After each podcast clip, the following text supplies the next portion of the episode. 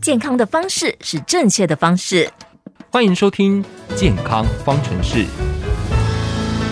今天的健康方程式，一起学习健康的知识。节目中，我们邀请到高雄市立中医医院黄宏庭医师，医师你好。嘿，晚上好，我们的线上的听众朋友，大家好，我是黄宏庭医师。今天呢，我们要来聊，有一些朋友呢，可能被这个情况困扰很久了，就是头晕吧。好，嗯、这个头晕晕眩的问题，有些人想说，哎，晕眩跟头晕好像都一样，差不多，它是这样子的情况吗？其实哈，那个刚才婉竹用台语来讲，非常的准确哈。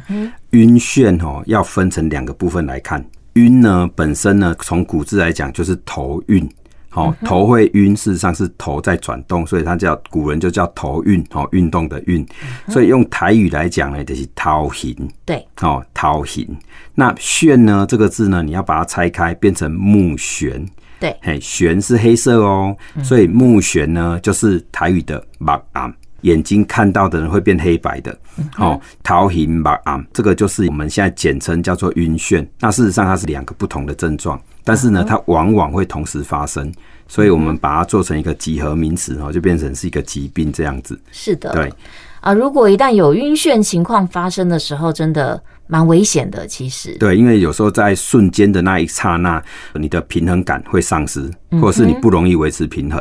是的，所以不管你在骑脚踏车、骑摩托车，甚至是开车，这都是非常危险的。当然，如果是在开车晕眩的话，那可能你可以开慢一点，然后往路边停哦，这个大概 OK。可是最怕的就是说，在你还在高速的状态下哈，这个是就真的很危险。是的，那我们就来了解什么样的情况、什么疾病，它会引发这种晕眩的问题呢？然后建议要分成两种阶段来看待哈，一个就是往脑部的循环变差了，嗯，嘿，比如说像姿势性的眩晕，好，比如说像动晕症，像是晕车、晕船这一种，好，这个呢都是往脑部的循环变差哈相关的，所以这个会晕。那还有另外一种，就是通往脑部的循环突然变得太强了，哦，比如说突然的血压升高，突然的脑压升高，不要小看这个，因为有些病人是。比如说最近发生的一个不幸的事情，就是有一个妇产科名医哈，啊动脉瘤破裂就突然过世了，他也是出现急性的头痛、头晕的现象哈。是。那像这个的话是也是往脑部的一个循环突然变好哦，有可能然后只能说有可能。那在中医来讲哦，这个还可以归咎成一个情况，就是上肾下虚所形成的一个气冲的现象。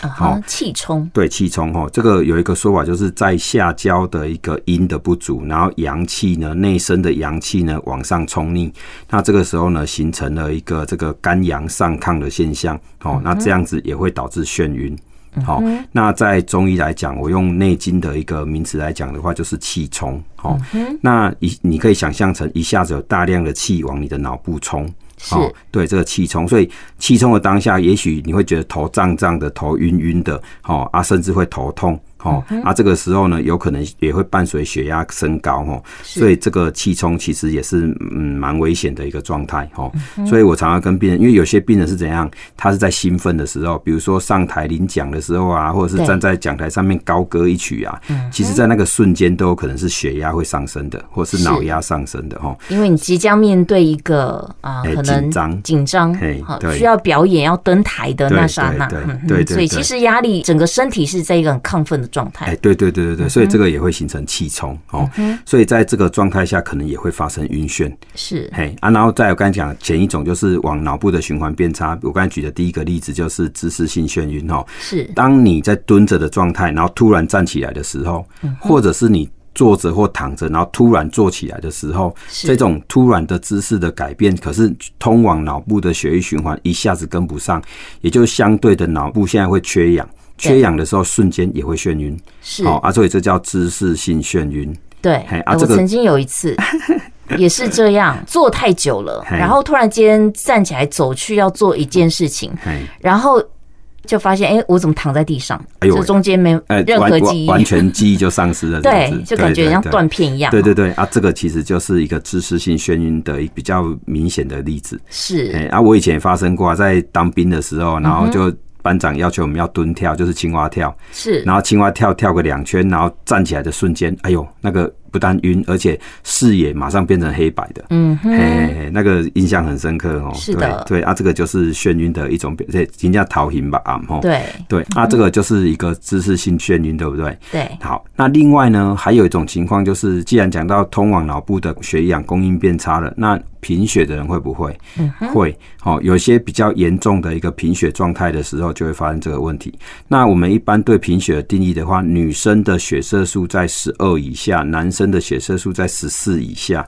那这样子的话，可能就会定义成是贫血了。贫血的人真的就比较容易，但是是不是每一个贫血的人都会眩晕？诶，其实这个不一定哦。嗯，如果你虽然说血色素比较少一点，可是你身体很适应这个情况的话，其实也不容易。所以通常这都是一个短期的贫血才容易。比如说男生突然遇到大量出血，比如说痔疮，或者是女生突然大量失血，比如说刚生产完，或者是刚刚月经的量很大，那这样子的话，哈，它都有可能会出现短暂的因为贫血而容易眩晕的，因为身体还没有适应。是，反而那种常年贫血的人，其实他是很适应的。比如说像有些人是缺铁性贫血或地中海型贫血，他身体很适应的，所以反而他不会晕。嗯哼，哎，所以这个跟适不适应有关系哈。是，好，那另外还有一个呢，就是美尼尔氏症。哎，对，常常听到这一个症。对对对，而美尼尔氏症的话，事实上是在讲说，在内耳的一个淋巴液呢，它的一个循环不良，所以往往哦，在内耳，因为内耳有分为三半规管跟前庭，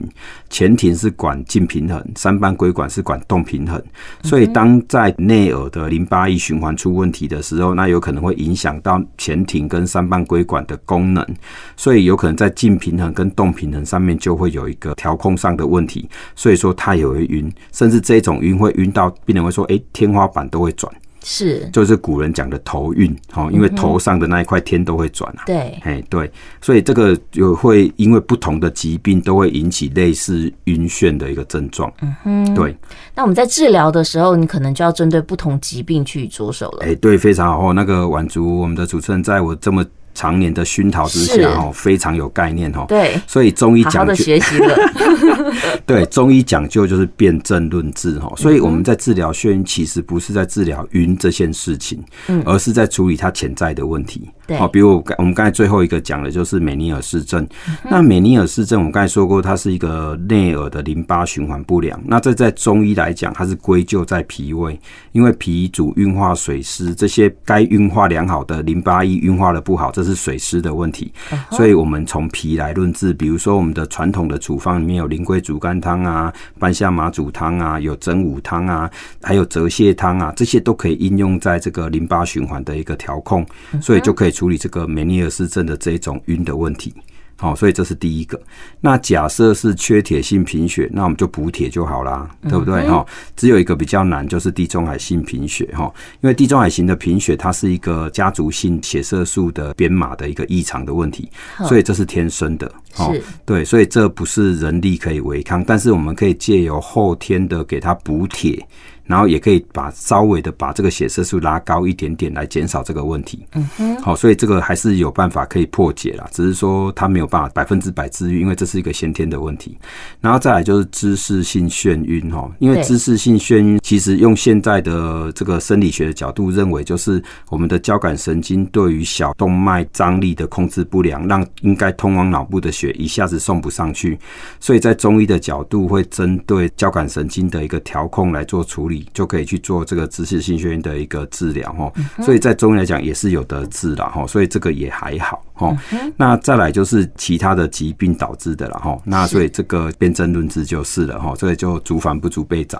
但是我们刚才讲到气冲，这个要特别要讲，因为我们现代人哈。因为工作压力大，对，很多人都交感神经容易亢奋，那交感容易亢奋就会出现气冲的问题。那这个在西医来讲，它是一部分的高血压会发生的一个情况。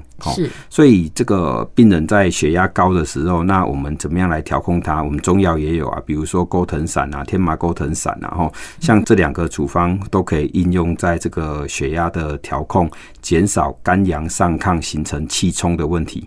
那这边调控好的话，只要没有气冲，啊当然就不会因为一下子往脑部的冲犯太厉害而形成眩晕哦，这个也可以处理。好，所以刚刚讲这些都是我们平常可以处理的。是，嗯。啊，说起来，如果你本身呢有眩晕的问题啊，有些朋友可能是已经比较长期了，嗯，都有这样子的困扰，嗯嗯，啊，说起来因素实在有很多，那你要找到正确的诱发的原因，然后去处理那个源头，嗯嗯，不是单纯的一直处理眩晕的问题啊，对啊，啊，确实，如果你在不同的场所哈，突然间有晕眩的状况，比如说甚至你在开车或骑车，这个真的很危险，哎，真的，所以要。要赶快哈，找出你的问题是什么，然后来处理它。嗯、对，那如果你已经是长期有这个状况的朋友，可能真的要彻底的检查一下，嗯，好，了解一下自己身体的状况。对，因为比如说我们拿最近这一位妇产科名医哈形成的这个问题，是因为它是动脉瘤。是这边要讲一下，就是说，因为动脉瘤是脑部的一个不定时的炸弹哦。对，因为我们到底脑里面怎么样，其实平常都不知道。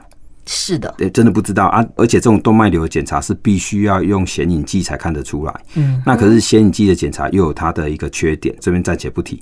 所以说，这个并不是我们常规会去使用的一个脑部的检查。是，也就是说，它既然不是一个常规脑部检查，所以脑部到底有没有这一颗炸弹，我们都不知道。而且说真的，这颗炸弹什么时候会破也不知道。我们只能说，比如说你很激动的时候、很疲倦的时候、脑部受到撞击的时候，这个有可能都是动脉瘤容易破掉的那个刹那。可是没有发生，我们都不知道啊。对，哎，对，所以这个是有时候很多有名的人就这样子就走了哦，实在是让人觉得很扼腕哦。这个只能说，假设如果你的头痛或者是眩晕，真的是吃了很久的西药都没有好。嗯，那我会希望病人先去做检查。是哦，我我在我手上，我也在跟我的病人这样讲。其实很多种的这个眩晕跟头痛，我都有自信能够处理得好。但是在我们还不能排除这个器质性的病变的时候，我会希望病人先去做检查。嗯哼，好，因为我以前在那个民生医院支援的时候，就曾经遇到一个这样子的个案。他是一个经常头痛的护理师，吃药都只能短暂的改善，就是不管他吃西药吃中药都只能短暂的改善。然后呢，因为他上班又非常的忙，他是 ICU 的这个护理师，他也没有空去做检查。我明明就在医院里面，真的我们就是那一群最没有空做检查的人哈。是的。结果有一天他突然就昏倒了，然后送医检查才发现他是那个一种很恶性的心状细胞瘤在脑部。是，这这个目前这个预后都不太好。那这个病人他也是很勇敢哦，要接受治疗，也同时有来给我做治疗哦。啊，在期间有认识他先生，然后就是我们都一起来努力这样子。可是后来这个病人还是走了哦，啊，所以这个先生后来是有给我来看这样子。所以有时候遇到这一种就是实质性的病变的话，我都觉得，因为这个脑部的部分哦，有时候必须要去做检查才知道哦。所以假设你有那一种。严重的顽固的头痛或者是眩晕都一直治疗不好的，那我会希望你在找中医治疗之前，你先去做一个实质的检查。是，我想这个才是比较安全。我我最喜欢听到其实是病人做了一连串检查，然后什么东西都没有检查出来。